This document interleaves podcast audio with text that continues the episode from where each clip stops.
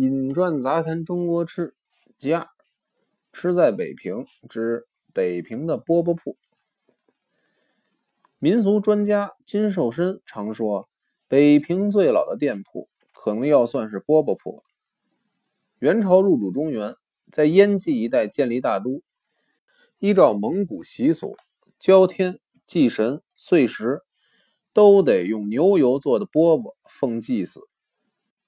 建都伊始，一切草创南州，宫廷尚未设置御膳房，于是这种祭祀的饽饽。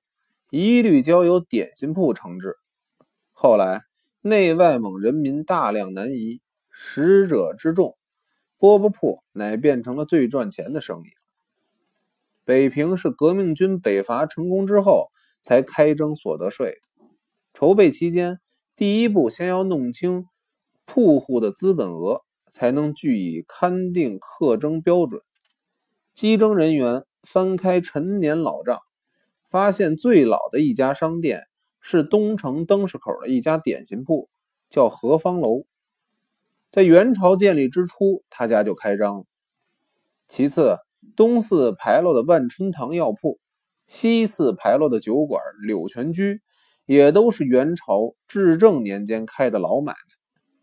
至于大家认为最古老的二婚铺隆福寺的灶温，以及小作木池域中外的样式雷。家始祖雷发达，反而都是明朝万历年间才开设的。何方楼有九间门面，丹楹壁斧，彩绘涂金，闪烁夺目，建筑设计淡离高古。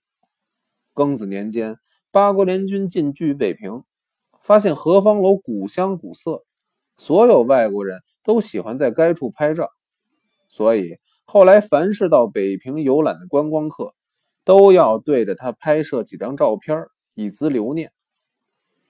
本来最早饽饽铺只做牛油咸饽饽，专供皇家民间祭祖之用，所用桌子跟大八仙一般大小，可是腿短而粗，质料厚重。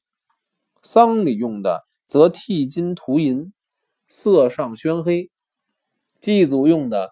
则单漆造立，宝相花纹。圣饽饽的高脚铜盘镂空雕错，文采端庄。饽饽桌子分三、五、七、九四种，每层又分二百块、三百五十块两类。这种饽饽用纯牛油烙制，放在供桌上五六十天，绝不起眉皱裂。到了民国初年，民间遇到亲友家有老丧。为是隆重，也有人送饽饽桌子当祭席的。送祭席在灵前一供即撤走，饽饽桌子可以供在灵前若干天不撤去。不过后来有人觉得纯牛油的饽饽有股子膻味，撤下来就要抛弃，未免糜费不切实际。于是跟饽饽铺商量，改用花糕。北平人向来有个不时不食的习惯。花糕要到九月初一才应市，不过您到饽饽铺订饽饽桌子，说明是饽饽桌子用的花糕，他们会欣然开炉制作的。据说饽饽铺到了明朝中叶，蒙古人又都北走蒙江，就是留下来的也都汉化，专卖牛油饽饽，吃之者少，买卖实在难以维持，才添置了各种点心出售。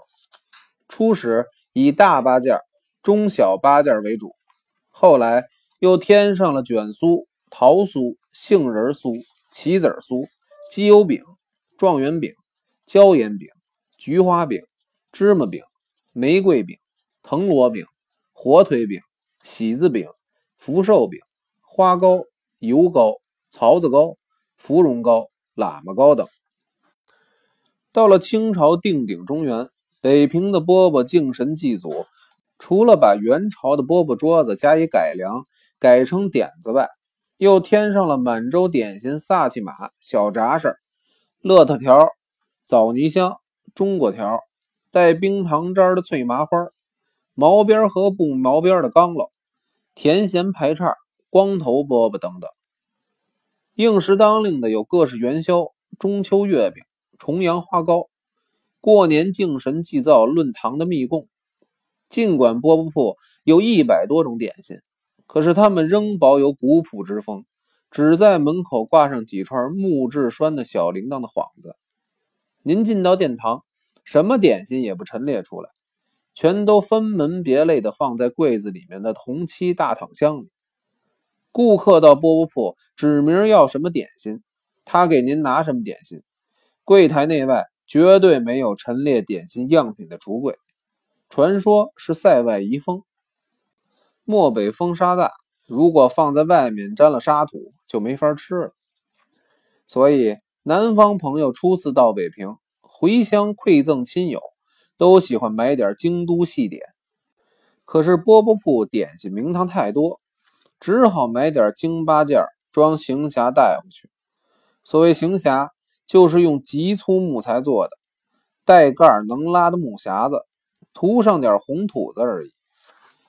后来稍加改良，换了宝马口铁，涂上粗俗色彩，画上几朵烈花。南方朋友看了，觉得煌煌帝都细一点装潢如此的土里土气，实在太可笑了。殊不知，这也是猿人流传下来的漠北遗风呢。后来有人把点心做成木头模型，一串串的挂在店门口。算是以广招来，可是进饽饽铺买点心，谁会注意毫不起眼的木头幌子呢？饽饽铺里有三种比较特别的地方：第一是柜台外面的左右墙壁，画的都是骑骆驼行围猎射，或是在蒙古包里吃烤肉、喝奶茶的塞上风光；第二是放点心的大躺箱，据说。最初的饽饽铺用的箱子外头都包着一层带毛的牦牛皮，点心放在箱里可以防潮经久。不过到了清朝中叶，满汉点心增多，大躺箱也不罩牛皮了。第三是做点心用的烤炉，用铁链子吊在房梁上摔垂下来，虽然用的也是木材炭火，可是架构另有技巧，升温散热都快。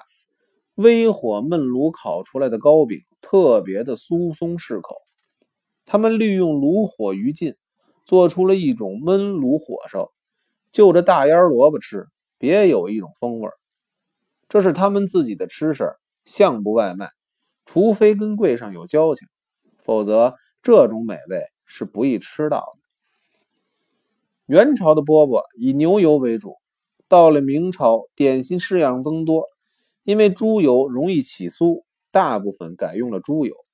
到了清朝，除了满洲点心仍用奶油制作外，一般的点心也全改用猪油了。北平的饽饽铺是卖猪油的大主顾，饽饽铺做点心必定要用陈年猪油。